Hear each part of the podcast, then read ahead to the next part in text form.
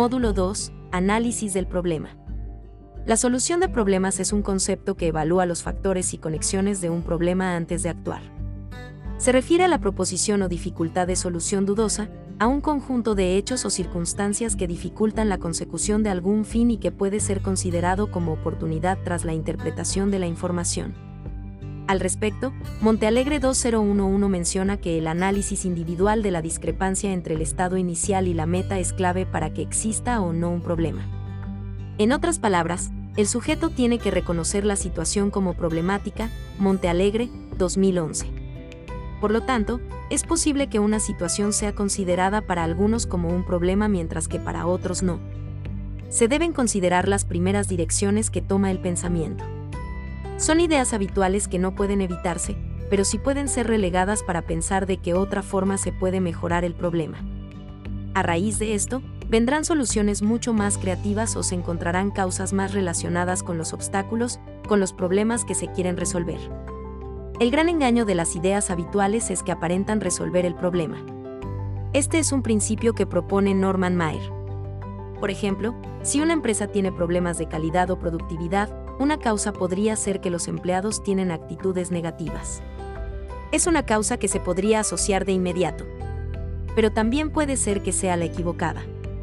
En la resolución de problemas, es importante tener en cuenta el desarrollo del liderazgo para aprender a dar soluciones reales a los problemas que se tienen. Maer, 1976. Una vez que el pensamiento avanzó en una determinada dirección, el proceso es prácticamente irreversible, a menos que A. se posponga la solución e inciso B. se recomience en el punto de partida. Norman Mayer 1976 menciona que se debe pensar en volver a ver el problema. Analizar los hechos, analizar las circunstancias en que se está dando un trabajo, una actividad errónea. Cuando esto es así, la solución inicial mejorará. Mayer, 1976. Ubicación de un problema. Frente a un problema, se elaboran soluciones a través de procesos lógicos y sistemáticos de análisis de información. Durante el conflicto no deben existir, disponibles para el sujeto, procedimientos de elección única, que lleven de forma directa e inmediata a la meta. En tal caso no se hablaría de un problema sino de un ejercicio. Pérez Echeverría, 2004. Esto significa que la resolución de problemas ha de implicar necesariamente una elección entre diferentes alternativas posibles o estrategias, es decir, requiere una toma de decisiones sobre los pasos a seguir desde la ubicación del problema para conseguir la meta, Ziegler y Jenkins, 1989, Mayer, 1986. Sin embargo, tanto los conductores de reuniones para resolver problemas como quienes tienen que resolverlos personalmente, tienden a tomar como punto de partida el primer concepto que se forman del problema y, a continuación, orientarse hacia el objetivo deseado. Por tanto, en la primera clase de habilidades que se requieren para resolver problemas está la de saber dedicar el tiempo necesario a la investigación, selección y definición del punto de partida, Mendoza, 2014. Para desarrollar estas habilidades es necesario suprimir el interés que hay en las soluciones y fomentar un mayor interés en la exploración del problema mismo. La ubicación del problema constituye una importante área de las habilidades requeridas para la toma de decisión. Alguno de estos problemas específicos puede resolverse fácilmente, otros pueden resolverse con dificultad y otros pueden ser insolubles. Mendoza, 2014. Por consiguiente, puede inferirse que, en parte, la solución adecuada de los problemas depende de la ubicación del problema específico que se elija en el área general del problema. Esta ubicación del problema influye en los enfoques que se toman y es importante descubrir cuáles soluciones son factibles. Para apreciar mejor cómo influye la localización de un problema u obstáculo específico en los procesos de pensamientos conviene analizar detalladamente una situación problemática general. Conexiones, causas y consecuencias. Para abordar un problema determino sus causas, sus conexiones y consecuencias. Se requiere de un análisis medios fines, el cual implica comparar repetidas veces la situación inicial con la situación deseada o meta, y consiste en llevar a cabo pasos intermedios que reducen la distancia entre ambas situaciones. Realmente, cuando se enfrenta a una situación para la que hay muchas soluciones posibles, la esencia del proceso de solución de problemas se reduce a seleccionar la mejor manera de resolverlos en cada caso. Para este proceso, se requiere evaluar las diversas soluciones en función de otros criterios como el costo, la facilidad de ejecución, las preferencias personales, etc., Mendoza, 2014. El propósito de buscar tantas ubicaciones como sean posibles no sería resolver el problema, sino encontrar la solución más deseable. Este objetivo se lograría con suma facilidad si fuera larga la lista de posibilidades. El caso contrario es aquel en que no se dispone de suficientes soluciones. Esto es lo que siempre sucede cuando se trata de un problema difícil. Ciertas localizaciones de problemas están fuera de la corriente habitual de la experiencia, por consiguiente, pasan inadvertidas o quienes resuelven problemas no las descubren. Mendoza, 2014. Las soluciones inventivas y creativas se facilitan al localizar obstáculos nuevos o no comunes. A menudo, los obstáculos con que puede tropezar una persona en esta situación son de naturaleza muy diferentes, y de cada uno de estos se deducirá cuáles son las soluciones adecuadas para el caso. Haremos una diferenciación entre estos distintos obstáculos, considerándolos como ubicaciones diferentes del problema.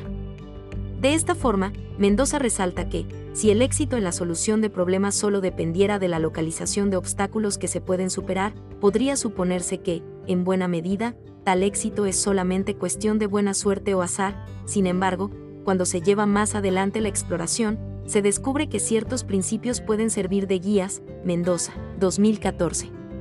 Así también, si el éxito dependiera solo de la ubicación del problema, aumentaría su alcance, pero se deben tomar en cuenta varios métodos para llegar a cada una de las soluciones.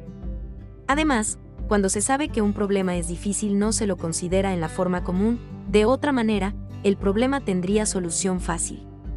A partir del hecho de que el problema es difícil, se puede inferir que la mayor parte de la gente no lo puede resolver, lo cual significa que las maneras habituales de enfocarlo son inadecuadas.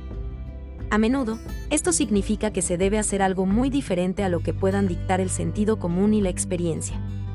Para tratar de resolver el problema del control de la fiebre amarilla, muchos científicos intentaron inmunizar al hombre contra el germen. Sin embargo, al principio parecía absurdo plantear el problema en términos de cómo evitar que los gérmenes de la fiebre amarilla pudieran llegar al hombre, no obstante, este planteamiento condujo a la solución correcta, es decir, destruir a los mosquitos que transmiten el germen, en muchos casos, se debe idear un enfoque totalmente opuesto al tradicional. No persistir en un punto de vista si no es productivo. No solo el hecho de que un obstáculo sea infrecuente lo convierte en una dificultad especial, además, los obstáculos que por su grado de dificultad requieren todo un proceso de solución de problemas pueden superarse. Esto significa que quien resuelve problemas no debe empeñarse en seguir algún enfoque determinado. Si determinada ubicación de la dificultad no conduce al objetivo deseado, es decir, buscar una ubicación diferente del mismo, Mendoza, 2014. El hacer cambios y variaciones es una actividad importante para resolver problemas difíciles. La proximidad del éxito no debe engañar, Mendoza, 2014. Es fácil que la persistencia en un enfoque determinado se convierta en obstinación cuando se tiene un éxito parcial o cuando se está a punto de alcanzar el objetivo, pero se deben realizar una evaluación integral del problema, tanto de la ubicación como de las causas, las conexiones y sus consecuencias. Evaluación integral del problema. López 2007 menciona que, algunos de los requerimientos para la evaluación integral de un problema son, la búsqueda aleatoria, que implica buscar la solución respondiendo al azar, de forma desordenada. Se dan incluso respuestas repetidas, esperando encontrar la solución por casualidad, el ensayo-error, que consiste en una búsqueda ordenada en la que se comprueban diferentes caminos para dar con la solución. La planificación de la búsqueda evita la repetición de las respuestas, la división del problema en submetas, consistente en fraccionar el problema en varios subobjetivos e intentar resolver cada uno de ellos, el uso de analogías, en el que se utiliza el método de resolución de un problema anterior que comparte una estructura similar con el problema actual, López, 2007. Bajo este enfoque, al enfrentarse a la misma situación de un problema práctico en un grupo de personas, aparecen diferentes perspectivas y se percibe la dificultad de asignar la ubicación del problema. Algunos pueden ver que la dificultad se encuentra en la situación, en un grupo de personas o en una persona específica, Maer, 1976. Si se enfoca el problema como inherente a la situación, las personas involucradas en el problema deben analizar y modificar la situación para que los efectos cambien aun cuando la persona está consciente de que el problema se puede localizar en la situación, en los individuos o en el grupo, hay que aclarar la naturaleza específica del problema, Maer, 1976.